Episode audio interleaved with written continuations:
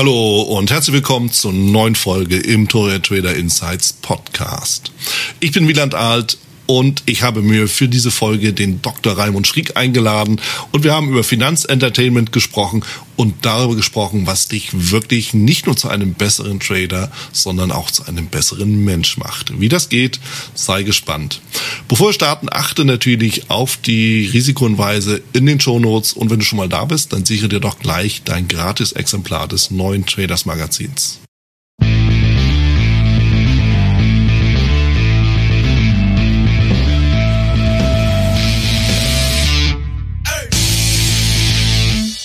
Ich bin zusammen mit Dr. Raimund Schrieg. Und lieber Raimund, ich freue mich sehr, dass ich dich endlich rumgekriegt habe, Finanzentertainment mal mit mir im Podcast dann durchzuführen. Und äh, dementsprechend bin ich ganz, ganz besonders froh, dass du die Zeit nimmst und dementsprechend herzlich willkommen bei mir im Podcast, lieber Raimund.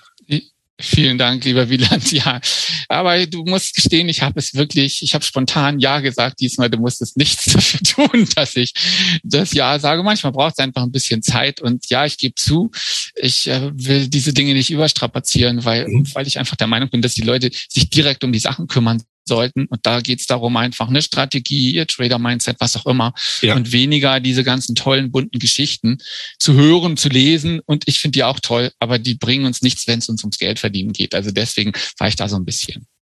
Mhm. Ja. Aber lass uns direkt mal dieses, diesen Begriff aufgreifen. So ein bisschen hast du schon dargestellt, was es bedeutet. Was verstehst du denn unter Finanz-Entertainment ganz konkret? Ich verstehe da eigentlich so eine gemischte Situation. Also einerseits die vielen schönen bunten Informationen, die uns in Hochglanz dargeboten werden, ähm, alles was plausibel klingt, alles was auch ein Stück weit unsere Seele bewegt. Jemand, der vielleicht in der Automobilindustrie ist, interessiert sich eher für Autoaktien. Äh, jemand in der Biotech-Branche vielleicht alles, was rund um Biotech-Pharma ist. Da sind wir ein bisschen anfällig, hören gerne Geschichten und konzentrieren uns dann möglicherweise nicht auf Charttechnik, auf Risiko, auf Ziele und lassen uns dann ein bisschen einnehmen von guten Gedanken mhm. und setzen die dann möglicherweise auch mit viel zu viel Geld in die Tat um und wundern uns dann, dass die Geschichte schön ist, uns auch wirklich Freude bereitet hat, aber das Ergebnis leider hinkt. Und dieses, davon lebt letztlich eine ganze Branche, andere zu unterhalten kennen wir ja auch aus anderen Bereichen. Ähm, Ballett ist auch klasse, äh, Oper, Musical, was auch immer, wenn wir mhm. in den mhm. Bereich von Musik, Kunst und Kultur gehen. Mhm. Und ähm, hierbei äh, geht es ja eher ums Geld verdienen, bei den meisten zumindest. Und da sind diese Sachen hinderlich und das diesen Begriff habe ich halt vor, vor, ein paar Jahren geprägt, weil ich das Gefühl habe, dass ähm, da eben nicht der Endnutzer, der Verbraucher quasi profitiert, sondern eher diejenigen, die die Informationen und die Stories herstellen. Ja, Trotzdem, ich hinterfrage den Begriff mal kritisch, weil du hast schon recht. Wenn ich jetzt bei Leck schaue, ist die Gefahr gering, dass ich anfange, mich dem auch hinzugeben. Wahrscheinlich auch nicht nur zu meinem Glück, sondern auch zum Glück der anderen. Aber kann es nicht auch inspirierend sein, dass ich den Bremen Ballett, dass ich ihm sage, Mensch, okay, vielleicht schaue ich mal dann doch lieber darauf, dass ich mich ebenfalls ein bisschen bewege, gelenkig und beweglich bleibe, vielleicht auch mal auf eine Ernährung achte, all das. Also im Sinne von, ist es nicht auch oder kann es nicht auch eine Inspiration sein, sich zu verbessern? Definitiv. Also es ist auch eine Inspiration, auch auf Gedanken zu kommen, wie Zusammenhänge zum Beispiel sind. Ähm, da bin ich ganz bei dir. Die Frage ist nur, was macht unser Hirn damit? Und da habe ich mhm. oft Zweifel, dass wenn jemand äh, eine Idee als sehr, sehr gut empfindet, dann ähm, verliert sich so das ein oder andere im Bereich von Risiko und Money Management und man überlegt dann doch, also sehe ich auch bei mir selber, ich bin ja auch nicht anders als äh, die meisten anderen in diesem Zusammenhang und wenn ich jetzt hören würde, oh, das ist die Aktie der Zukunft, dann wäre ich mhm. vielleicht in früheren Jahren auch anfälliger gewesen, hätte gesagt, boah, da setze ich mal richtig viel Geld rein. Du hast völlig recht, es inspiriert, es bringt uns auf Gedanken und manchmal ist vielleicht der Gedanke, den wir da lesen oder hören, äh, der Auftakt für etwas ganz Neues, vielleicht ja. auch für einen Bereich, den ich mehr arbeite. Bin ich ganz ja. bei dir. Ja, ja, und ich, ich, ich kann es natürlich äh, verstehen und ich sehe es natürlich genauso, dass ähm, Inspiration ist das eine, dem Ganzen blind zu folgen ist das andere. Fairerweise muss ich natürlich auch zugeben, wir beide sind ja auch Teil dessen. Ja, also wir betreiben ja mhm. genau in diesem Moment nichts anderes als Finanzentertainment. Ähm, trotzdem ist der Anspruch natürlich da, diese Inspiration zu geben, sich zu verbessern und nicht irgendwie alles auf eine Karte zu setzen. Es ja. sei denn, auf der Karte steht der eigene Name. Ja, Im Sinne von, ich setze alles auf, auf mich, mein Können, ja. das, was ja. ich letzten Endes bin. Und äh, das ist natürlich auch für viele so ein, ja, so ein Spagat in dem Sinne. Lass uns mal so ein bisschen in die Vergangenheit schauen, lieber Raimund. Und äh, zwar, wie ging es denn bei dir überhaupt mit dem ganzen Thema Börse, Börsenhandel, Trading los? Wie bist du darauf gekommen und wie hat sich das Ganze bei dir entwickelt? Ja, wenn ich, wenn ich ganz früh zurückgehe, dann sage ich, mein Opa hat in den 70ern immer zu mir gesagt, bevor ich sein Haus verlassen habe, dass ich an seine Nachttischschublade gehen sollte und da fünf, Euro, fünf Mark rausnehmen sollte. Wenn ich das nicht gemacht habe, dann war er sauer, wenn ich, das, wenn ich das vergessen hatte. Mir war das damals gar nicht so wichtig. Dann hatte ich eine Großmutter, die ähm, hat, ich will nicht sagen Ackerbau und Viehzucht betrieben, aber in die Richtung ging's. Die hat halt Kartoffeln angebaut, die hatte, weiß ich nicht, 80 Pflaumenbäume und die hat auch immer gehandelt. Die hat verkauft und sich, in, die hat ordentlich Tagebuch geführt, Trading-Tagebuch sozusagen. Da war jeder, wirklich jede einzelne Kartoffel war da gelistet. Und so habe ich ein bisschen, so, so, das war so der Anfang. Dann mein Vater in meiner Jugend hat mir Geld in die Hand gedrückt und hat gesagt, mach was damit. Damals war das eher, man kauft Fonds. Ja, also man mhm. hat so quasi den Cost-Average-Effekt genutzt im Sinne von Rentenfonds, Aktienfonds, vielleicht auch Emerging Markets. So ging das los. Und irgendwann in den 2000ern na, sagen wir mal, mit der Telekom-Aktie vielleicht habe ich ein bisschen mehr ins Trading geguckt. Ich habe verschiedene Produkte gehandelt, ähm, so vor mich hin, aber ohne das groß mit Strategie zu verfolgen und hatte dann in den neuen Marktzeiten nichts anderes im Sinn, als ständig Aktien zu zeichnen. Ich hatte Aktien bei unterschiedlichsten Bankhäusern. Ich weiß, ich hatte nie so viel Bank Bankverbindung wie damals. Ich habe alles mhm. gezeichnet, was man zeichnen konnte. Habe auch nicht lange auf den Dingen gesessen sondern habe die gleich wieder unters Volk gebracht und habe da richtig Spaß dran gehabt. Das war so ein Geben und Nehmen, also Aktien bekommen, dann verkaufen und ähm, ich habe die neuen Marktzeiten einfach nur genossen. Im Gegensatz zu vielen anderen, auch meiner Klienten, wo ich Stories höre, die oft auch wehtun.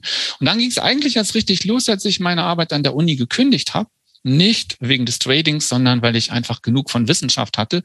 Das war so 2005 und habe mich dann mit Trading intensiver beschäftigt. 2006 ähm, habe ich einen CFD-Handel begonnen, ähm, Knockouts gehandelt, ähm, Futures. Und dann nahm das Ganze so seinen Lauf. Und in dieser Zeit habe ich mich oft über mich geärgert, weil ich das nicht so hinbekommen habe, wie ich mir das vorgestellt habe. Und ähm, weil, weil ich kam im Prinzip aus, aus so einer Anlegerzeit. Also ich hatte mhm. viel, war ein guter Anleger und ich habe auch, als ich an der Uni gekündigt habe, ähm, einiges Geld in Aktien investiert. Die habe ich eine Zeit lang gehalten und die habe ich mit dem drei- oder vierfachen Gewinn verkauft. Das hat sich richtig gut angefühlt. Von da habe ich eigentlich eine Zeit erstmal von gelebt. Mit dem etwas schnelleren, also auch dem Thema Trading, da musste ich mich dran gewöhnen, wie alle anderen auch, in dem Sinne. Und das hat dazu geführt, dass ich mich so geärgert habe über mich, weil ich das nicht so hinbekommen habe, dass ich dann das mein erstes Buch geschrieben habe. Aber das war eher so Zufall. Ich ja. habe dem Finanzbuchverlag geschrieben, dass sie mir doch bitte ein Buch über ein bestimmtes Thema schreiben sollten. Sie sollten einen Autor finden. Ich hatte ein Skript gemacht, drei Seiten. Damals Kent Gärtner hatte ich das geschickt. Mhm. Und er rief mich dann an und sagte, wollen Sie nicht selber ein Buch schreiben? Und ich so, nee, was soll ich denn ein Buch schreiben? Ich will vernünftig traden lernen, dafür brauche ich die und die Information. War ich der Meinung, dass Wirtschaftsnachrichten mir sehr hilfreich sein könnten.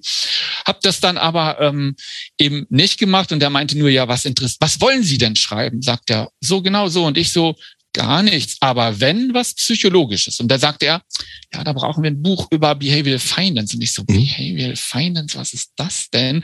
Ich ja. kannte aber schon das Buch von Goldberg und von Nitsch mhm. und sagte dann, na ja, aber da habt ihr doch eins. Und dann sagen sie, ja, aber in der Simplified-Reihe brauchen wir eins. Dann sage ich, Simplified, da habe ich keine Lust zu. Diese Simplifieds von damals, die hatten nicht die Qualität, die ich haben wollte. Mhm. Dann habe ich quasi meine Qualität in ein Simplified reingebracht. Und du bist ja auch Simplified-Schreiber. Ja. Unter anderem, ähm, du weißt, heißt ja, die sind heute viel besser als damals, aber die haben so vor 15 Jahren hatte ich so meine Bedenken, was das betraf. Mittlerweile kann ich auch mit der Reihe ganz gut leben. Und so ging das ja. los. Und dieses Thema, das habe ich dann in Seminare, Webinare und so weiter immer mehr reingebracht und habe lange gebettelt, erstmal bei der Kurs Plus, dass ich mein erstes Seminar Persönlichkeitstraining für Trader geben durfte. Es war so vor, naja, 12, 13 Jahren. Und ja, so hat das Ganze seinen Lauf genommen als kurzen Abriss. Aber das Thema Geld, Rhythmik und Entwicklung, also diese, dieses, diese, dieser Dreiklang so, das hat mich immer schon interessiert und fasziniert. Mhm. Interessant. Also da sind viele interessante Punkte mit dabei. Und zwar zum einen, ich nehme mal den ganzen neuen Markt mit raus. Das ist jetzt ja nur angedeutet, aber ich äh, formuliere es nochmal deutlich aus. Du siehst als einer zu den wenigen, die den neuen Markt im Positiven beendet haben, mhm. weil du eben, naja, jetzt vielleicht nicht bewusst getradet hast, ja, gezeichnet, genau. also gekauft mhm. und dann irgendwie wieder ja. verkauft und nicht eben gehalten. Und ja. Äh, dann ist es natürlich einfach genau, ja, vielleicht der, der Schritt ins Trading, weil man irgendwie sagt, ich bin es gar nicht gewohnt, so lange auf einer Aktie rumzusitzen. Auf der anderen Seite hast du eben auch gesagt, naja gut, ich habe Aktien gekauft und die habe ich auch länger gehalten und die haben sich vervierfacht. Es ja. geht ja auch nicht von heute auf morgen, ja, da brauchst das du zwei, drei Jahre oder was. So, ja. und die hast du aber auch wieder verkauft. Ja, also das heißt, in irgendeiner Art und Weise war es ja doch schon Trader, traderisch geprägt. Und äh, ich finde es auch ganz spannend äh, mit dem Haushaltsbuch oder dem Verkaufsbuch. Mhm. Ja, für jede einzelne Kartoffel von mir bildet sich dann so ein Chart aus, den du dann damals gemalt hast da draus. Wahrscheinlich nicht. Stimmt. Ja, das das kann man ja machen. Mhm. Ja. ja. Und ganz spannend, um den, den äh, Kreis dann auch zu schließen, äh, ich habe so eben notiert, ich musste mir das Buch schreiben, das ich selber gerne, gerne lesen wollte. Ja, so kommt das dabei. So ist es. Ja. Genau. Ja. So ist und, es gewesen. Und das hätte ich nie gedacht, weil ich habe ja unterschiedliche Sachen im Leben gemacht, aber habe mich auch immer treiben lassen, da wo für mich die größte Entwicklungschance drin ist. Und Trading ist eine Chance, sich zu entwickeln. Mhm. Die habe ich einfach immer wahrgenommen. Ich habe ganz selten im Leben Nein gesagt. Nur wenn ich es zeitlich nicht mehr hinbekam. Also dann, mhm. dann sage ich oft Nein. Sonst sage ich in der Regel bei den Dingen, ja, mache ich gern, will ich wissen, will ich hintergucken, will ich noch eine Ebene gucken und das ähm, hat zu dem geführt, na oder zu dem, der ich heute bin, den du hier gerade siehst.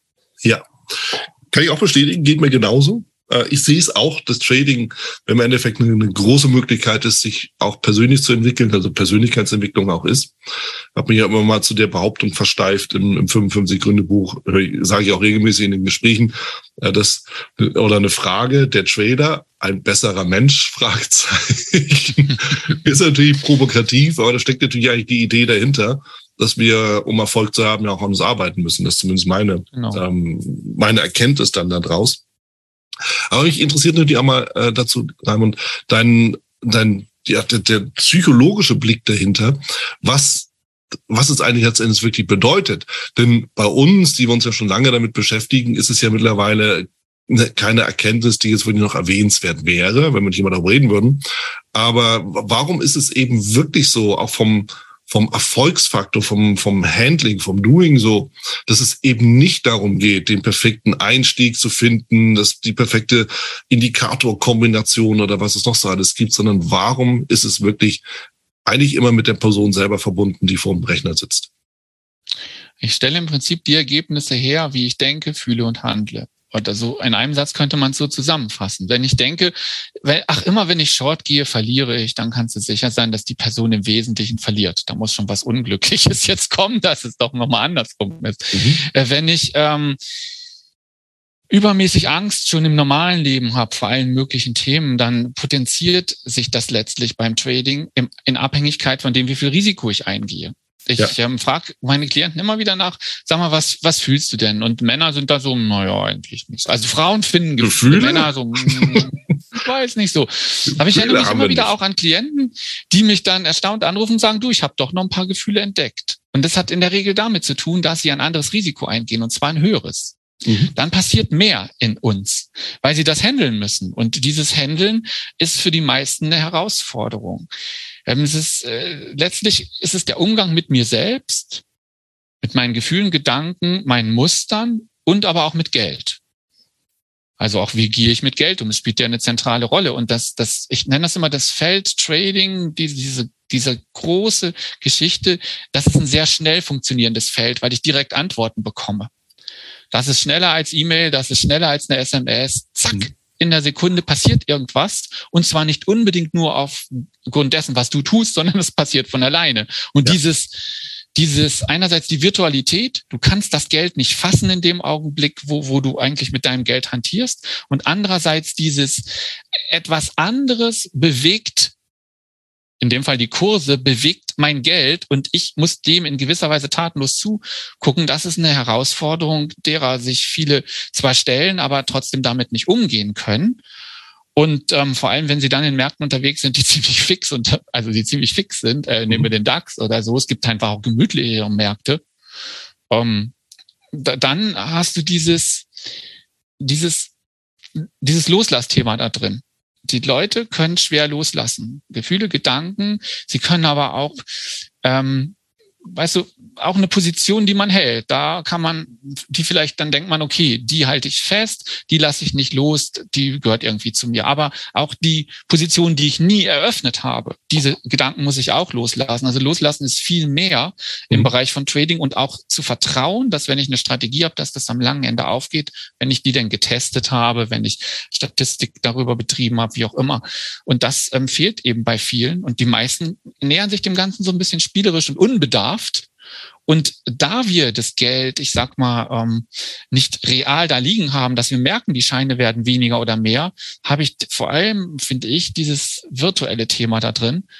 Und dieses, ich kann es einfach nur managen. Thema, ja. dein Thema an der Stelle, dein Buch Risiko und Money Management. Ich kann das managen, aber ich habe trotzdem null Einfluss darauf, egal wie sehr ich übe. Der Kurs steigt und fällt nach Belieben. Ja, ja mir geht da gerade ein Gedanke durch den Kopf, weil du, du hast ja gesagt, irgendwie Thema Gefühl und offensichtlich gibt es ja doch einen Unterschied zwischen Männern und Frauen, äh, zumindest was das Trading angeht. Alles andere wird ja diskutiert. Will mich mal nicht einmischen, soll die mal machen. Aber, ähm, wenn du sagst, das Thema Gefühle, wie gehen wir mit den Gefühlen um? Haben wir überhaupt Gefühle? Und ich meine, es wird Männern ja immer wieder nachgesagt, dass sie eigentlich mehr oder weniger gefühlskalt wäre, was natürlich nicht stimmt, aber ne, nehmen wir es mal auch da einfach so hin. Aber du sprichst einen Punkt, bei dem hat es irgendwie bei mir geklickt. Und du sagst es, ja gut, da kamen dann Leute auf dich zu, die sagten, naja, ich fühle dann, wenn ich das Risiko erhöhe. Wenn der Druck groß ist, mhm. wenn die Schwankungen groß sind, also sprich hohe Volatilität, hoher Druck, das merkt man auch, wenn man hier draußen in die Wellen geht, mhm. hier auf Amrum, ähm, dann weißt du, ähm, eine Welle, die dich klatscht, ähm, ist eben anders, als wenn du nur im Badesee bist. Mhm. Und ich kann aus eigener Erfahrung sagen, ich habe zu Hause, ich will mal sagen, viel auf meinen Schultern auch immer gehabt. Mhm. Und ähm, wenn erst wenn es bei mir richtig schlimm war, dann konnte ich mich auch an meine Liebsten wenden, damit die mir mal Trost spendeten. Das habe ich aufs Trading damals übertragen. In meiner Frühphase war ein Trade, wenn ich 100 Euro verlor, pff, nicht wirklich wichtig, 200 nicht, 300 nicht, 400 nicht. Bei 500 fing das langsam an, dass ich das Gefühl hatte, okay, jetzt ähm, schmerzt auch mich mal, jetzt darf auch ich mal Trost suchen. Also weißt du, diese, wie du im Leben stehst, das überträgst du teilweise und oftmals sogar noch viel mehr als nur teilweise auf dein Trading. Wenn du viel aushalten kannst, dann ist das vielleicht auch auf der Trading-Ebene ähm, mit Geld sehr viel mehr als jemand, der sofort bei jedem Wehwehchen ein Pflaster drauf macht. Das heißt, im Prinzip lebst du deinen Mechanismus auch beim Trading und dieser ist äußerst unglücklich, weil du dann sagst, damit ich mich spüre, damit ich dieses Gefühl von, ich darf mich auch mal jemand anvertrauen, darf auch mal getröstet werden, wird das schon richtig teuer.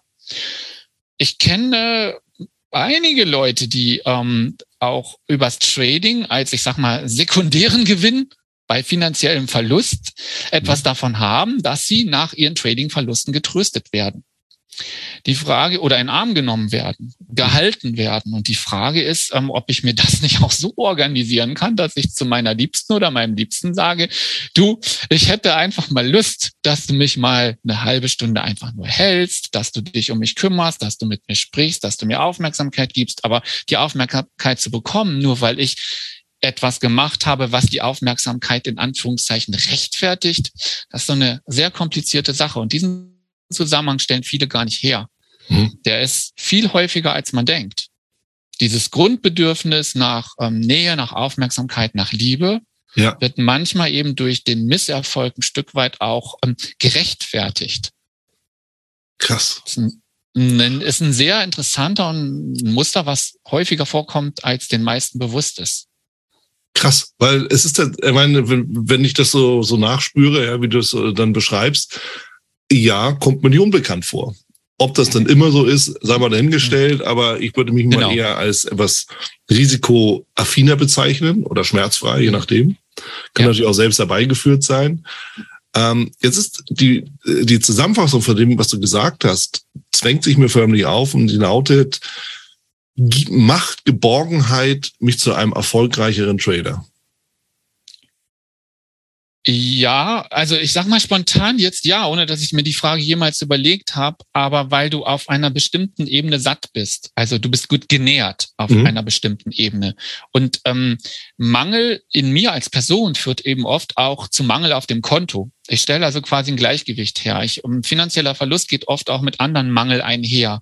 Und wenn ich ähm, gut ähm, unterstützt mich fühle, wenn ich mich in guten Kontakt mit mir fühle, aber auch mit den anderen, dann ist dieses Thema Geborgenheit ähm, sicherlich was, was sehr hilfreich sein kann. Natürlich, klar, wir brauchen Strategie, wir brauchen Risiko- und Money-Management, aber allein auf der Ebene, wenn ich das jetzt vergleiche, wird das sicherlich einen guten Einfluss haben. Das ist ein hm. sehr guter Gedanke. Gefällt mir.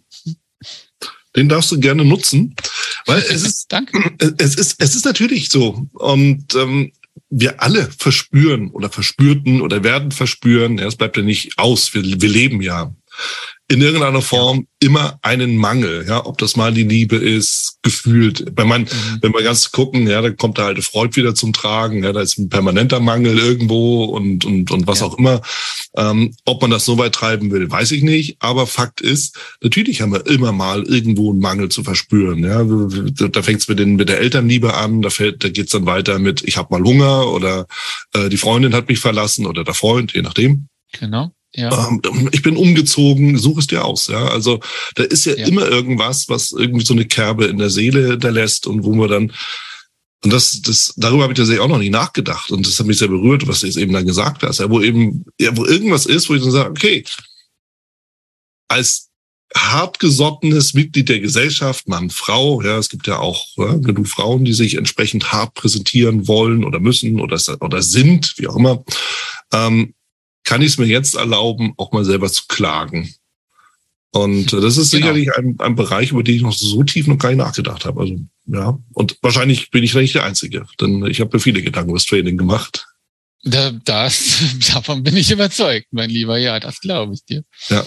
ja. Stellt sich die Frage, wie kann ich denn den Mangel abstellen? Klar, ich kann es natürlich sagen, hey, äh, Schatzi, nimm mich mal einen Arm. Aber das ist vielleicht nicht alleine die, die Situation. Also ich sollte schon daran arbeiten, ähm, an meinem Bewusstsein, wo meine, nenn's Schatten, nenn's Muster, nenn's blinde Flecken, nenn's Bedürfnisse. Also da gibt's eine ganze Palette an ähm, Dingen, Begehrlichkeiten, die wir Menschen haben. Und wenn diese Töpfe dann könnte man jetzt vier, fünf, sechs Töpfe benennen, wenn die alle gut gefüllt sind, also wenig Schatten, wenig Muster und immer nur in Bezug auf Trading, also hinderliche Sachen. Schatten lassen sich nie vermeiden, Muster letztlich auch nicht. Ich meine, mhm. wir putzen jeden Tag die Zähne, die meisten von uns ist auch ein Muster.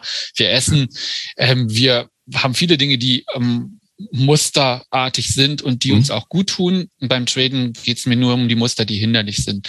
Was die Bedürfnisse betrifft, ähm, lohnt es sich einfach mal zu spüren, sich einfach mal hinzusetzen, ähm, sich wirklich mal Gedanken zu machen, wie fühle ich mich und nicht einfach in den Spiegel zu schauen und zu sagen, ja, mir geht's gut. Dieses mir geht's gut, was wir uns meistens, wenn wir jemanden fragen, auch zu hören bekommen, ähm, dieses mir geht's gut auch mal zu hinterfragen, wie gut geht's mir wirklich? Mhm. Wo, wie, wie ist das in meiner, wir haben, unterliegen Rhythmen, hell, dunkel, aber auch ähm, anderen Rhythmen und ähm, wir können uns nicht permanent perfekt oder gut fühlen, sondern es, es sind, ist immer was, was hochkommt. Wir haben simple Beispiele, Todestage von Verwandten, die uns immer wieder bewegen. Ähm, Abschied ist für uns Menschen immer so eine Sache. Und sei es nur ein Abschied am Bahnhof, wenn ich danach trade, kann ich mir auch überlegen, inwieweit ich dieses Gefühl dann verarbeite durch Trading. Hm. Weißt du, du kannst letztlich jede Situation, die du erlebst, ich gebe dir ein Beispiel, ich habe vor einer Zeit, hat jemand zu mir gesagt, ein paar Jahre her, ja, du bist ja auch reich. Ich habe mich den Tag so aufgeregt, weil die Person mich überhaupt nicht kannte und dachte, äh, was? Und ich mochte die Person auch nicht. Das kam noch dazu, da kam eins zum anderen. Dann habe ich getradet und dann habe ich bewiesen, dass ich so reich nicht bin. Ich habe das also gleich in die Tat umgesetzt, mir selber zu beweisen, dass ich manchmal auf jeden Fall nicht reich bin. Das heißt, Emotionen, Dinge, die die hängen bleiben, Sachen, die wir hören, die wir vielleicht auch gar nicht so verarbeitet haben, die fließen direkt in unser Trading ein und sorgen in der Regel zu den Ergebnissen, die zu den mehr oder weniger bewussten, aber oft auch unbewussten Dingen passen. Mhm. Mhm. Deswegen bin ich davon überzeugt, dass jeder das Traden lernen kann, erstens, und zweitens auch erfolgreich sein kann, wenn die Person, Mann wie Frau, sich einfach nur um sich selber in einem hohen Maß auch kümmern und sich bewusst werden, was du, tue ich auch während des Tradens? Wie denke ich, was handle ich? Trinke ich Wasser oder trinke ich dabei Red Bull? Futter ich Pizza oder esse ich zwei Nüsse? Was auch immer. Also so ähm, viel weiter gedacht. Also Trading ist ein, ein cooler Entwicklungsweg, wenn mhm. man sich dessen bewusst ist und sich darauf einlässt. Wenn man sich darauf einlässt und sich dem auch stellt. Denn dem ja. auch stellt, äh, da mal so ein, so ein persönlicher Aspekt dazu. Denn auch da die Frage an dich, inwieweit ist das Thema Schmerz, also seelischer Schmerz oder persönlicher Schmerz, also nicht körperlicher Schmerz, sondern seelischer Schmerz auch ein Faktor dazu? Du meinst in Bezug auf die Ergebnisse, die dann kommen? Also mhm. machen noch mal ein bisschen genauer. Also ist der Schmerz ist schon da und ich habe dann doppelten Schmerz, weil ich mir die Ergebnisse herstelle oder genau. wie hast du es genau gemeint? Der Schmerz ist nicht doppelt, er ist überlagert. Ja, also bedeutet, du verspürst seelischen Schmerz, wo auch immer der herkommt. Und indem du ja. dir im Trading richtig was um die Ohren haust, ist der Schmerz natürlich größer als der, den du ja. vorher und wird damit überlagert. Verstehe. Also so ein bisschen Sadomaso beim Trading oder durch Trading. ja, es ist tatsächlich so. Ja. Es, also ja, also das trifft's, da brauche ich eigentlich nicht viel hinzuzufügen. Ähm, das ja. eine bedingt manchmal das andere, das eine verstärkt das andere. Und natürlich, äh, weil wir Menschen sind, ist das, was uns als Mensch ausmacht, natürlich der wichtigere Punkt. Mhm. Geld ist in Anführungszeichen nur Geld, aber mhm. Geld ist da auch Katalysator, vor allem weniger werdendes Geld um noch stärker oder noch tiefer an diesen Schmerz ranzukommen. Mhm. Und dann kann ich nur jedem empfehlen, wenn sich Dinge wiederholen oder aber verstärken oder auch ein bestimmtes Gefühl immer wieder kommt, dringend sich diesem Gefühl zu stellen und mal zu schauen, was steckt da. Und wenn das nicht alleine geht, dann eben mit den Liebsten. Und wenn das nicht alleine geht, jemand, der sich professionell damit auskennt. Mhm. Weil das kostet am langen Ende ohne Ende Geld. Ich ja. bin immer wieder überrascht, da kann ich mich oft nicht beschweren, aber dass Leute dann, also für mich jetzt, aber dass Leute immer sagen, ja, eine Coachingstunde, die ist teuer. Dann sage ich ja, und was hat dein gestriger Trading-Tag gekostet? Was hat die letzte Woche und der letzte Monat gekostet? Und wenn Sie sich die, das sind Zahlen, die, da, die, die, die kriegt man dann zwar wieder ins Hirn, aber dann denken sich auch viele, ähm, ja, mhm. nee, aber trotzdem, das, das will ich jetzt nicht. Und das ist ein Stück weit, wir haben das im Vorgespräch eben gehabt, das ist ein Stück weit auch verlieren aus Passion, verlieren, um was zu verstärken, ja. verlieren, bis es mich dazu zwingt, wirklich was ändern zu müssen. Leider gibt es immer wieder auch Klienten, die sich in Grund und Boden getradet haben, da ist nichts mehr übrig dann eben aber auch nicht mehr für diese persönliche Entwicklung. Das heißt, diesen, diesen, diese Notwendigkeit, mich zu ändern, um dann meinem Leben andere Wendung zu geben oder mehr Pfiff zu geben oder eine andere Richtung, mein Trading-Verhalten komplett auf den Kopf zu stellen oder auch mal Pause zu machen, dazu ja. kommt es leider oft nicht. Es gibt dann manchmal sowas wie ein Finale, das All-In für was auch immer, für welches mhm. Thema in mir auch immer. Und mhm. dann ist es ganz fatal, weil dann, dann, dann gibt es auch da keine Bewegung mehr. Und dann ist letztlich oft auch kein Geld mehr dafür da, einerseits das Trading wieder aufzunehmen und andererseits aber auch ähm, Personen äh, zu befragen, die vielleicht helfen könnten. Ja. Ich meine, wir hatten das auch eben im Vorgespräch äh, genannt oder darüber gesprochen. Wenn wir so über, also ich behaupte es das einfach mal so, auch mit den, mit, mit den anderen Kollegen, wenn wir uns über Verlieren unterhalten, wenn wir uns darüber unterhalten, pleite zu gehen, in Anführungszeichen, also ein Konto zu schrotten, dann ja. reden wir ja im Regelfall darüber 5000 Euro oder sowas in dem Dreh. Genau. Wir haben alle gute Jobs gehabt. Wir machen nebenbei was dazu. Also das ist nichts, was du jetzt irgendwie im Leben völlig zurückwirft, sondern das ist dann genau. mal ärgerlich. Ja. ja, das verändert die Sparquote für das laufende Jahr. Aber im Regelfall ist es jetzt nichts, was das Leben nachhaltig beeinflusst. Aber genau. da gibt es natürlich logischerweise ganz andere Summen und natürlich auch ganz andere Schicksale dahinter, die zum gleichen Ergebnis kommen. Deshalb, wenn ich natürlich sage, wenn du sagst, ja gut, dann das ist so dieser letzte Faktor und mir läuft da so vor den, weil ich kenne es natürlich auch, ich glaube, wir alle kennen das. Ja, nur ja. da rede ich darüber, dass du irgendwie dem 5000 Euro Konto den Genickschuss gibst. Ja, ja, das, weil du sagst, ach komm, jetzt ist es auch egal. Und das ist ja der ja, Gedanke. Das ist mal etwas großspurig gesagt, aber es ist bei, bei der Kontogröße aufs Leben gesehen wirklich egal. Ja, wenn du ein paar Null daran hängst, eben nicht mehr. Und das ist eben genau dieses Fatale. Und jetzt ist die Frage, die sich daraus ergibt. Ist es gefährlicher, mit einem großen Konto zu starten? Und mit Starten meine ich kurzfristiges Trading, denn ich glaube, dass, dass wir uns unausgesprochen einig. Die ganzen Faktoren, über die wir sprechen, gehen ja eher vom kurzfristigen Trading aus, weniger von der Anlage. Ja. Aber ist es, ist es gefährlicher, im kurzfristigen Trading mit einem großen oder einem kleinen Konto zu starten? Wie sind deine Erfahrungen und auch deine Gedanken dazu? Äh, komplizierte Frage tatsächlich. Also gibt es eine vielfältige Antwort. Es gibt mhm. Menschen, die brauchen große Konten, um sich wohlzufühlen und gehen trotzdem sehr achtsam damit um. Das, das ist das eine. Das andere ist, dass, dass, um es zu lernen, wenn man wirklich mit den Mechanismen nicht so vertraut ist, ähm, was das auch mit einem macht, ähm, ein kleines Konto zu üben, finde ich zunächst mal besser. Könnte man aber auch auf einem Demokonto machen, konzentriert darauf üben und dann mit einem Konto weißt du, diese, dieser Punkt, dass ich ähm, erst sage so, oh, das ist das Geld, mit dem ich übe, um, wer weiß, was dabei rauskommt, dann diese Gedanken, naja, eine Lehre dauert auch ein paar Jahre, um, wer weiß, was da, also die Frage ist, wie bin ich hier im Hirn schon aufgestellt und gehe mit diesem ersten 5000 Euro Konto um? Ja. Und fange ich auch da mit Risiko- und Money-Management an? Habe ich einen Markt, der von der Volatilität überhaupt zu meinen Zielen und meinem Risiko passen kann? Das mhm. sind so ein paar entscheidende Dinge. Und kann ich mit diesem kleinen Konto den Markt auch traden, den ich gerne traden möchte? Habe ich dazu eine passende Strategie? An sich kann man es jetzt nicht sagen, ob es ein kleines oder ein größeres Konto da hilfreich ist, aber die Erfahrung ist tatsächlich, aus 100.000 Euro wird 1.000 Euro, aus 50.000 Euro wird 1.000 Euro und aus 10.000 wird auch 1.000 Euro. Hm. Über kurz oder lang beim Anfänger, wenn man sie über einen Kamm scheren würde. Ja. Da würde ich mich jetzt auch nicht ausnehmen. Für mich war es gut ähm, mit, mit unterschiedlichen, also 5000 ist tatsächlich bei mir auch die Summe gewesen.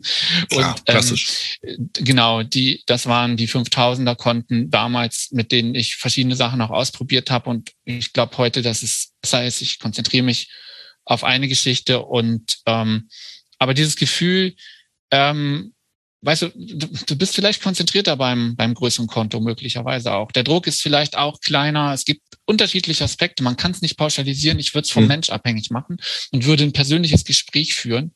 Auch bei einer eine Bank oder einem Broker, der ein Konto eröffnet, würde ich mich mit der Person auseinandersetzen, was der gut tut. Ja. Ja, gut. Diese Zeit nehmen sich leider die wenigsten, müssen, müssen fairerweise auch eingestehen. Aber ja, wenn du sagst, okay, dieser Druck ist einfach geringer, das stimmt schon. Ja, wenn ich irgendwie, sagen wir mal, 500 Euro als Daytrader am Tag machen möchte, was ja, durchaus schon stattlich ist, dann habe ich mit 5000 Euro, wow, da muss ich schon echt ein, ein sehr mhm. professionelles Agieren an den Tag legen. Also heißt, ja. es ist ja möglich. Ja, das, das, das ist ja gar nicht der Punkt. Aber mit, mit einem Hunderttausender Konto ist es ja allein mit einem kleineren Risiko schon Risiko. Ja, wenn du ein halbes Prozent nimmst, brauchst du eins zu eins. So und ja. das ist natürlich eine Sache.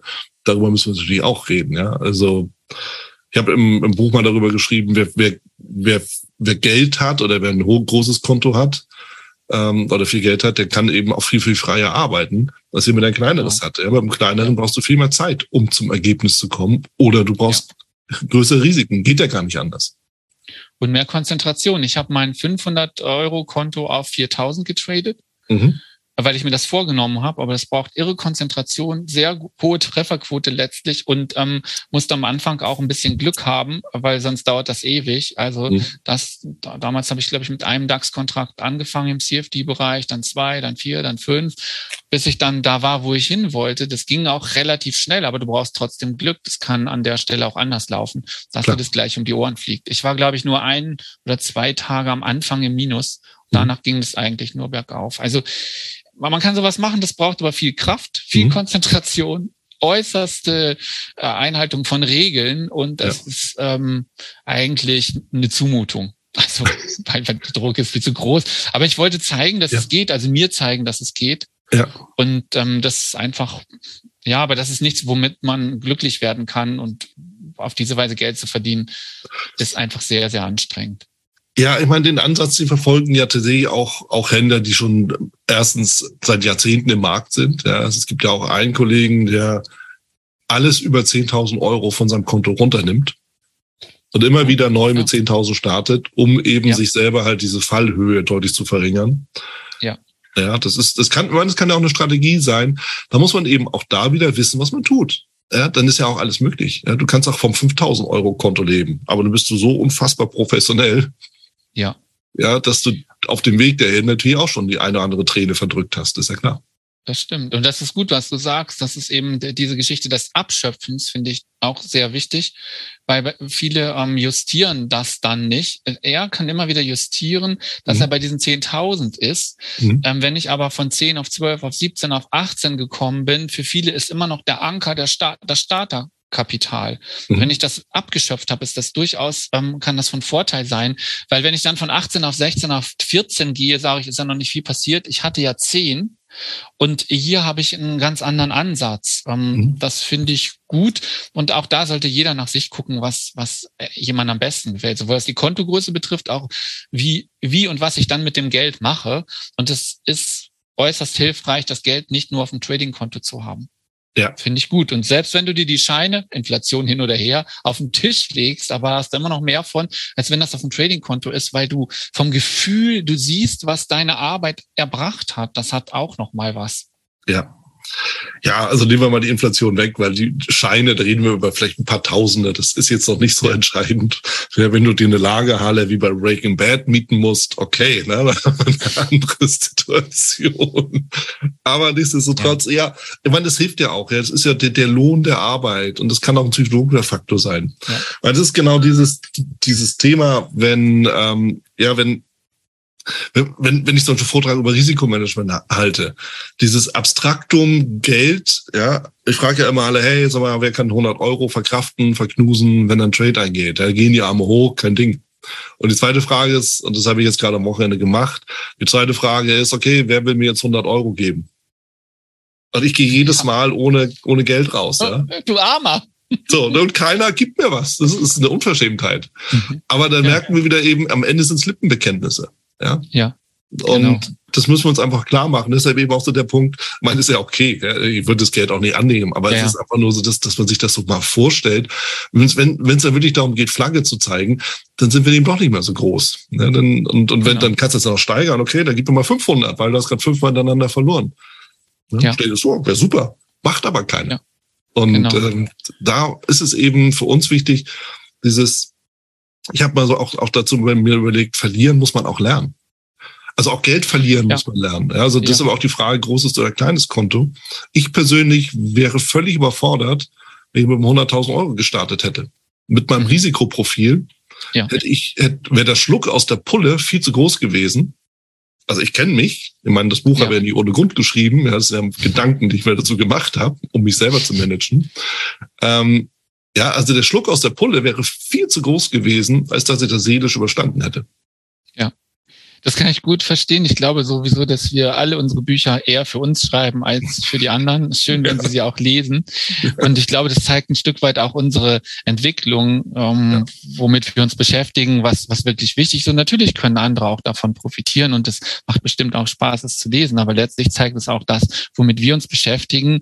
Denn wenn wir es in der Tiefe schon durchdrungen hätten, bestimmte Themen, würden wir darüber auch nicht schreiben weil mhm. dann würden wir es vielleicht irgendwo lesen oder oder uns anders äh, damit auseinandersetzen. Aber so ein Buch, ähm, ja, das ist, das ist dann schon eine intensivere Beschäftigung. Und ja. ähm, jetzt, wenn ich an mein Buch denke, dann frage ich, oder mein zweites Buch, du bist Trader, dann frage ich mich immer, es gibt immer Leute, die sagen, ja, aber da hättest du doch noch über die oder die Methode schreiben können. Und dann denke ich, wisst ihr, da sind, weiß ich nicht, wie viele Literaturzitate drin, da sind so und so viele Methoden, so und so viele Coaching-Aufgaben und ihr sagt mir aber die, die fehlt. Ja. Und das sind dann aber oft die Dinge, die die Menschen sowieso nicht anwenden. Davon haben sie zwar gehört, hm. aber sie sind nicht so erfahren, erfahren darin, dass sie sie auch, also sie hätten sie gern gelesen, aber ob sie sie dann auch in die Tat umgesetzt hätten oder diese Übung gemacht hätten, das wage ich dann oft zu bezweifeln. Leider. Ja, wobei das eben auch so ein Punkt ist, ist das ersetze Übung gegen Indikator.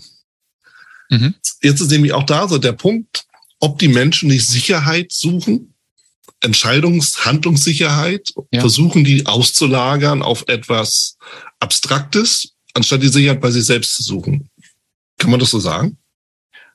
Kann man nicht. Ich sage das ja immer ganz provokativ, dass ähm, ein Indikator ja auch keine neue Information liefert, die ich nicht ohnehin im Chart schon sehe. Es ist letztlich ja. eine ein bisschen umgewandelte Information in die diese oder jene Richtung, ähm, um mir dann nochmal was zu helfen. Ähm, was es mir auch einfacher macht. Das ist einerseits ein Mittel, was mir eine Information, die ohnehin da ist, Häppchen gerecht geliefert wird. Andererseits ähm, ist es aber auch unser Tüftler und Entwicklungsdrang, der uns da hinführt, ähm, Dinge einfach, ähm, wie soll ich sagen, zu strukturieren und dann davon zu profitieren. Mhm. Ich, ähm, also in Indikatoren steckt eine ganze Menge drin. Wenn allerdings einer mit zehn Indikatoren um die Ecke kommt, dann denke ich mir auch, ja, hätte man schon sehen können, dass das hier eine Welle ist äh, oder ja. was auch immer. Da hättest du jetzt das jetzt auch nicht gebraucht. Ähm, ist so eine Sache, ich glaube, dass viele gern entscheiden viel mehr, als sie sich das vielleicht bewusst sind. Und man sieht es auch daran, dass oft auch zu viele Entscheidungen gefällt werden. Rein, mhm. raus, ähm, nachgezogen. Ich meine, letztlich ist auch ein Stop versetzen, ähm, höheres Risiko dadurch einzugehen, also auf diese Seite eben die falsche, auch ja eine Entscheidung. Eine Entscheidung, mir weniger Schmerz zu machen, eine Entscheidung, nicht ausgestoppt zu werden, eine Entscheidung, weniger zu spüren, eine Entscheidung, mein Geld zu verpulvern, nenn's wie du willst. Mhm. Ähm, ich glaube schon, dass ähm, wir es lieben, auch zu handeln.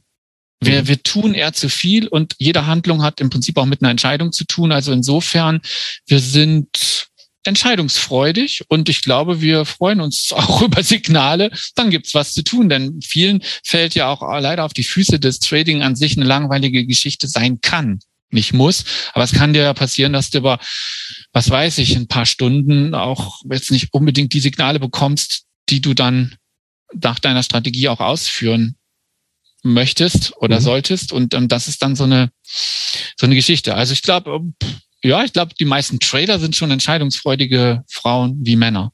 Ja. Ähm, ich habe mir gerade mal eben den Begriff die Aktionismusfalle dazu notiert. ja, ja. Ja, weil das die ist, ja klar, ja. Man, je nachdem, ne, die, die einen sind so, die anderen so gestrickt. Ähm, aber das, das läuft ja darauf hinaus, ja, dieses Trading aus Langeweile, dieses, ach Mensch, ich will jetzt was machen. So, und da verändert sich ja irgendwie doch die Wahrnehmung. Irgendwann ist der Wunsch das Signal. und dann machen ja, wir halt. definitiv. halt. Und ja. ja, ich meine, das ist so wie zum Beispiel das Handeln mitten in, in, ähm, in, der, in der Handels- oder in, in der Kerzenbildung. Oh, das ja. ist ein Hammer ja, am Schluss ist es halt keiner mehr. Ja, genau. ja. Und, und alles, was dazukommt. Und ich meine, kenne ich auch, kenne alle. Und sind wir natürlich nicht frei von. Ich glaube, es ist auch ein Gerücht zu sagen, das wird mir niemals wieder passieren. Nee, es wird ja, schon das, passieren. Die ja. Frage ist halt immer, wie gehst du dann damit um? Ne? Äh, ganz interessant dabei, ich hatte mal ganz am Anfang auch der Reihe des, des Podcasts Gespräch mit Jan Heidmann, Pokerprofi. Und ich habe ihn gefragt, sag mal, hier als Pokerprofi, hast du denn kein Tilt mehr? Mhm. Ja, also wenn du halt das gute Geld dem Schlechten noch hinterher schmeißt. Ja. Und er sagte, doch, habe ich, aber Profis merken das schneller. Ja, fragt sich jetzt, wo Profi anfängt und wo Profi aufhört, was wir genau unter Profi verstehen. Ist also jemand, der, der das, der das unter einem gewissen beruflichen Anspruch betreibt. Okay, mal so. Gut. Ja. ja. Also ich glaube, viel mehr, viel ja. näher können wir es nicht fassen, weil es muss auch, mhm. man, wir können auch einen äh, professionellen Anspruch, professionelles Verhalten haben, ja, wie auch immer. Aber ich fand, ich fand ja die Idee dazu ganz spannend, um auch nochmal deutlich zu machen, nee, wir laufen alle immer wieder mal in dieselben Fallen rein. Bleibt ja nicht aus. Ja, sind Solange Menschen und meistens, ja. ja. ja. Wichtig dabei ist, dass wir oft gar nicht merken, dass wir manchmal auf einer tieferen Ebene den gleichen Fehler machen. Ja. Ich habe ja mit vielen Therapeuten auch gearbeitet, habe äh, also weil das was ich was ich selber mache, habe ich selbst auch erfahren mhm. in einem hohen Maß auch. Und eine meiner lieben Kolleginnen hatte mal gesagt, weil ich sagte, jetzt habe ich schon wieder die gleiche Szene.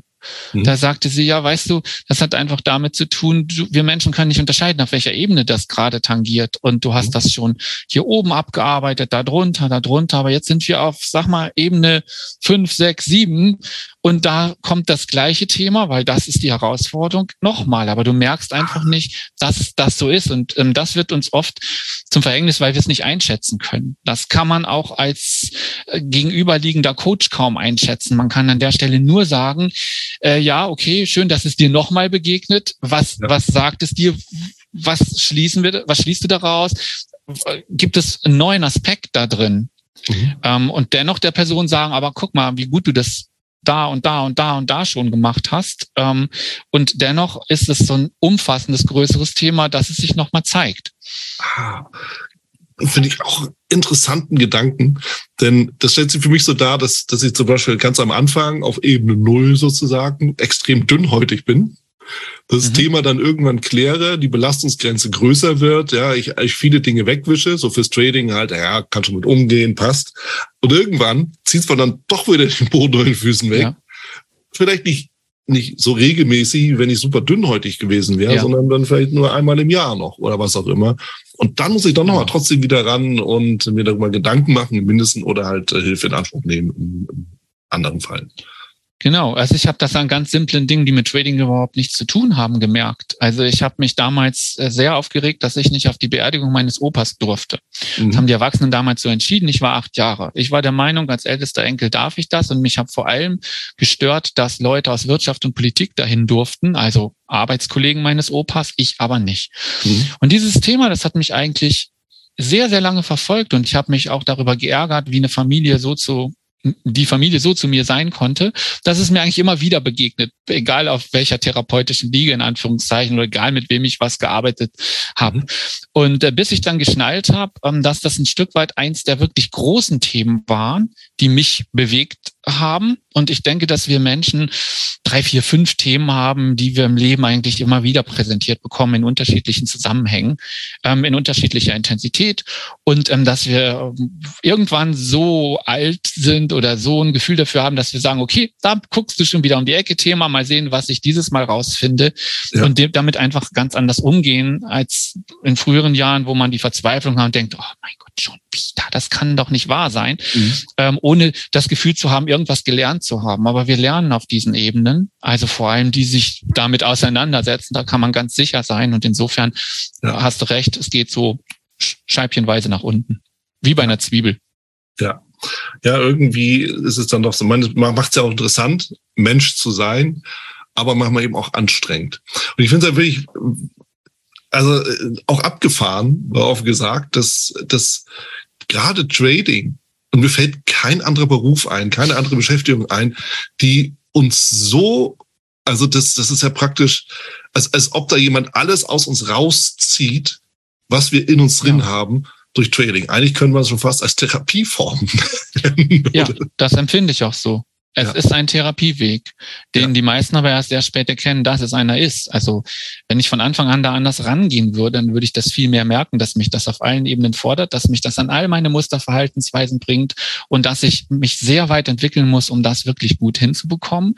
Und was wir auch im Kopf haben müssen, wenn wir traden, sind wir mit fast allen Menschen verbunden, weil mhm. jeder hat irgendwie Geld, alle sind in den Märkten irgendwie investiert oder handeln zu dem Zeitpunkt im weiteren Sinne natürlich nicht ganz alle, aber eine, eine Vielzahl von, von Menschen, die, die, mit denen du dich gerade zeitgleich auseinandersetzt. Und ähm, so gesehen spielen natürlich auch die großen Gefühle, äh, Angst, ähm, von mir aus Trauer, äh, all diese Dinge spielen eine große Rolle, weil das ein großes Feld ist von Marktteilnehmern und in gewisser Weise ist der, ich sage mal, der, der, die Finanzmärkte die besten Therapeuten, die es gibt wenn ich denn lerne. Ich brauche keinen Finanzcoach im klassischen Sinn. Ich brauche auch keinen Tradercoach im klassischen Sinn.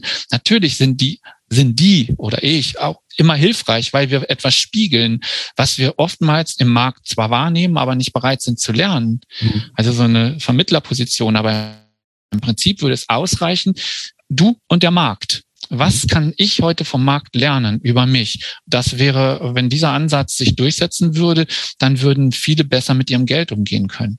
Mhm. Und natürlich mit den Ergebnissen, also Gewinn wie Verlust. Gewinn kann genauso einen Ärger machen, übermäßige Gewinne, zufällige Gewinne wie Verlust. Denn am besten ist es, dass du das Geld, mit dem du tradest, auch selbst verdient hast. Dass mhm. du es nicht geerbt hast, dass du es nicht bekommen hast oder sogar geklaut hast. Ich habe auch Klienten, die kommen auf ungewöhnliche Weise zu Geld. Also ich ähm, messe dem nichts bei. Ich sage immer, jeder soll das tun, was er gut kann. Und wenn das ein, ja, ich ärgere mich bei Kindern immer, das gebe ich zu. Also ich ärgere mich bei Kindern immer, wenn, wenn die schon mit, mit drei, vier Jahren überall in den WhatsApp-Statusbildern sind. Ich sage, eine Karriere als Verbrecher schließt sich da aus. Ja, mhm. weil du einfach schon gut gescannt bist. Das kann doch nicht sein. Also, ja. aber das, das nur mit den Augenzwinkern. Aber tatsächlich selbstverdientes Geld ist sehr viel naja, damit gehst du sehr viel achtsamer um, in der Regel, als mit Geld, was dir zugefallen ist ähm, oder du auf andere Weise erlangt hast. Hm.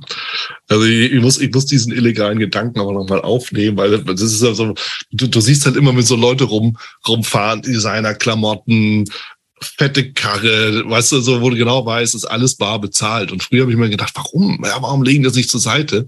Aber am Ende, sie werden, irgendwann werden sie halt hochgenommen und dann ist alles weg. Also hauen sie jetzt schon alles auf den Kopf. Weißt du? Geht ja, ja nicht anders. So, ja. Exkurs, Ende. Aber ja, das, das, äh, und dann bietet sich natürlich auch Traden an im Sinne von, dann kann ich auch mal ein Bündel Geld ins Casino stecken. Ja, äh, weil am Ende ist es eh weg. Ja, wenn ich hochgenommen werde, wird alles einkassiert und äh, habe ich wenigstens auf der Überholspur mal gelebt. Also mal das ja. Exkursgedanke muss jetzt hier bitte nicht weiter verfolgt werden. ich habe aber davon nochmal einen anderen Gedanken, ja. der sich auch so, ähm, auch denke aus dem Ganzen, was wir jetzt besprochen haben, relativ leicht ergibt. Erstens ist die Frage, was würde passieren, wenn es uns gelingt, völlig emotionslos zu handeln und gar nicht das Geld zu sehen, sondern nur den Prozess? Und zweitens, ist das möglich aus deiner Sicht? Also zweitens, nein, das ist nicht möglich. Wir sind Menschen. Ja. Und erstens, es wäre langweilig. Die meisten unterschätzen, dass ähm, der, der Reiz darin liegt, gewinnen, zu gewinnen und zu verlieren. Mhm. Ähm, oder auch der Reiz darin besteht, dass ich Gefühle habe. Ich habe mhm. einige Klienten, die auch schon ihre Monitore an die Wand geworfen haben. Dann denke ich immer, Gott, jetzt ist der Schaden noch größer. Aber egal. Ähm, also das gelingt nicht, weil wir Menschen sind. Und äh, wenn es uns gelingen würde, würde es uns nicht interessieren. Äh, weißt du, uns langweilt Fließbandarbeit. Stell dir vor, du musst Akkordarbeit in irgendeinem Automobilzulieferer machen. Oder du musst immer den gleichen Arbeitsschritt machen. Du würdest wahnsinnig. Du hättest keine Lust dazu. Du würdest, weil du Mensch bist, diesen Prozess auch immer wieder durch irgendwas stören. Du würdest absichtlich Fehler machen. Du würdest, ähm, um dir ein bisschen Kurzweil zu, äh, zu erlauben, würdest du dich vielleicht ablenken lassen du würdest vielleicht äh, mit der Person am Fließband gegenüber flirten und äh, das Fließband zum Stoppen bringen oder was auch mhm. immer. Mhm. Es würde uns nicht wirklich reizen. Wir können, und das gebe ich manchmal Klienten als Idee, für einen gewissen Zeitraum, sag mal zwei Stunden, so ein bisschen auf um, mechanisch umschalten. Wir bleiben zwar trotzdem Mensch, aber wir können sagen, ich halte mich an meine Regeln, ich führe meine Strategie so aus, wie ich sie mir vorgenommen habe. Und ja. allen anderen Zauber und Spaß, den ich machen will, den mache ich wieder später. Das kannst du so ein bisschen äh, über einen kleineren Zeitraum immer mal wieder machen. Aber mhm. ansonsten, wir sind Menschen, wir haben gar keinen Spaß daran, das anders zu tun. Ja. Wir wollen Action, wir wollen Abwechslung, wir wollen lernen, wir wollen Spaß, wir wollen uns entwickeln. Wir haben ganz andere Dinge auf in unserer Festplatte, auf unserer Festplatte gespeichert. Unser, unser Hirn ist so lebendig und wir lassen uns auch gern ablenken, die meisten von uns. Ja. Und wir interessieren uns für alles, was irgendwie spannend klingt oder dargeboten wird. Und das würde uns keine Freude machen. Und deswegen würden wir es wahrscheinlich nicht tun. Also so würde ich es aus der neurowissenschaftlichen Sicht auf jeden Fall sehen. Also mhm. da hast du kein, keine Ambition, das zu tun. Klasse. Ein Plädoyer für den Menschen, lieber Raimund, weil das ist es. Und wir ja. müssen uns auch ja. halt auch eingestehen, weil es ist eben auch, auch, auch bei mir. Ja, wie gesagt, es ist ja ein Prozess, wir wachsen da rein. Ganz am Anfang haben wir gedacht, die perfekte Strategie und all das. Aber es, es geht eher darum, wie gehe ich eigentlich mit mir selber um? Wie gehe ich mit den mhm. Emotionen um, die auftreten? Weil die kannst du ja nicht abstellen. Das, das, das wäre ja auch kreuzfalsch, ja, kreuzgefährlich und alles andere. Also das funktioniert auch nicht. Also ist die Frage, wie gehe ich damit um? Und ich sehe es genauso wie du, wenn du, wenn du sagst, na ja, man kann eine Stunde mal ruhig sein. Ja? Das ist ja wie in der Schule, ja. Mhm. 45 Minuten still sitzen geht. Genau. Aber es gibt schon ja. Grund, warum die Stunden halt nur 45 Minuten lang sind, damit du halt wieder ein bisschen rumzappeln kannst. Und das ist, das ja. hört dir im Trading nicht aus, äh, auf. Und Deshalb, ich finde das mhm. gut. Ich habe da noch mehrere Gedanken dazu, die äh, verkneife ich mir aber, weil ich einfach dieses, wir sind Menschen, wir brauchen Action, wir, wir müssen genau. uns dem auch hingeben. Das will ich einfach mal auch so stehen lassen, damit, damit das wirklich auch, auch mal durchsickert. Die Frage ist immer, wie gehe ich damit um? Wie kann ich mich so aufstellen, dass ich beiden Bedürfnissen gerecht werde? So, und das ist eigentlich so die entscheidende, aus meiner Sicht. Genau. Ja, finde ich auch damit, mit diesen schönen Worten, ich habe noch eine Frage, dann können wir dann auch in, äh, in, ins Ende überleiten. Die Frage, die sich, äh, die sich mir eben, oder beziehungsweise grundsätzlich stellt, ist, wenn ich von, von Anfang an wirklich mich mit, äh, mit Trading Psychologie, mit Behavioral Finance, nennen wir es wollen, auseinandersetze und von Anfang an eben das in mein Trading übernehmen will, was muss ich tun, um dem Faktor Mensch, aber auch dem Faktor Trader gerecht zu werden? Wie siehst du das? Was empfiehlst du? Ja, ich empfehle auf jeden Fall parallel zu traden. Also diese ganze Beschäftigung mit der Materie, egal jetzt auf der psychologischen oder auch der technischen Seite, ähm, bringt uns so viel, wie wenn ich Turnschuh kaufe, aber nicht joggen gehe. Mhm. Ich, ich muss dieses, diese, diese mich, mich selbst begleitende Entwicklung muss ich gehen, indem ich ähm, gleich auch loslege. Also also ich brauche diesen praktischen und den theoretischen Aspekt und ich brauche Zeit, um jetzt zu, um mal reinzuspüren, was macht so ein Trade mit mir? Ich kann einfach mal erstmal nur den Monitor beobachten. Dann kann ich, ein, kann ich ähm, auf dem Demokonto das Gleiche machen. Dann kann ich vielleicht auf dem Live-Konto das Gleiche machen und ich kann dann für mich feststellen, oh, das macht aber einen Unterschied. Einmal bin ich nur Zuschauer, einmal bin ich so naja, irgendwie drin, mhm. merke auch das ein oder andere. Und dann aber, wenn ich dabei bin und so mein Geld geht, was passiert dann? So dieses schrittweise nähern oder mich auch aufnehmen, wenn ich trade, sehe ich dann noch so aus, wie ich immer aussehe, oder bin ich dann leicht verzerrt? Also das, ja, also ja. erkenne ich mich überhaupt wieder oder erkennen mich andere wieder? Ich würde ein Stück weit ähm, einfach Erfahrungen machen, mhm. sonst erstmal gar nichts. Schritt für Schritt vorangehen, Erfahrungen machen, die für mich auch dokumentieren, was macht das mit mir? Was bedeutet das, wenn ich mein Risiko verdoppel oder verdreifache? Was bedeutet es, wenn ich an Tagen, wo ich nicht so gut drauf bin, trade? Was passiert vielleicht an Tagen, wo ich sehr gut drauf bin? Ähm, können, können die die gleichen äh, Sachen passieren, vielleicht in andere Richtung ähm, mhm. und so weiter. Also es ist für mich eigentlich ein ganz simpler Entwicklungs Prozess. Ich würde vielleicht das ein oder andere Buch zu dem Thema nehmen, aber vor allem mein eigenes Buch entwickeln, mir meine Aufzeichnungen machen. Ja. Was fühle ich, wie denke ich, ähm, was sind meine wirklichen Gedanken oder Glaubenssätze und sind mir die nützlich beim Trading? Sind mir die im normalen Leben nützlich? Wenn ich das eine bejahen kann, das andere verneinen kann, meistens sind im normalen Leben abseits von Trading Dinge sehr nützlich, die beim Trading aber überhaupt nicht hilfreich sind, dann muss ich gucken, wie kriege ich das überein? Ich als ein Mensch will etwas machen, was eigentlich ein Therapieweg ist, wie du es eben schon gesagt hast.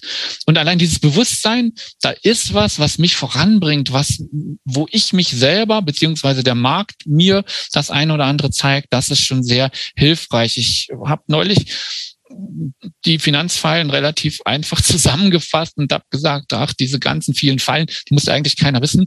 Das eine hat eher am ehesten mit Selbstüberschätzung zu tun und beim anderen geht es eher um, um Angst oder mangelndes Vertrauen. Also ich habe eigentlich eine kognitive Falle, eine große und eine große emotionale Falle, die mit Angst zu tun hat, entweder zu verlieren oder nicht genug zu bekommen.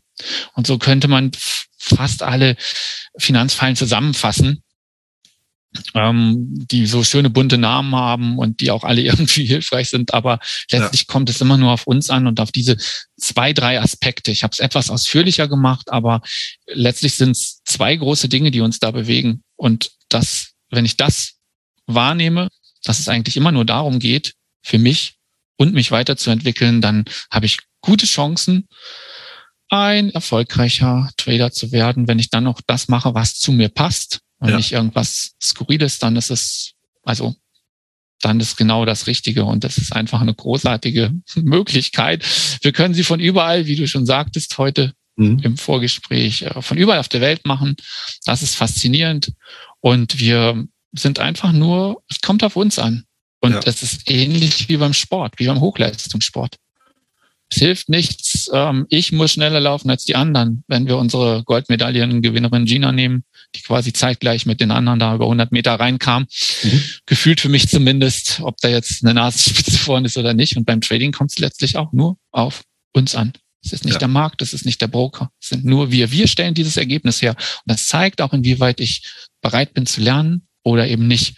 Insofern, ich starte irgendwo, aber am langen Ende wird die Kapitalkurve höher, größer, ja. es wird mehr Kapital.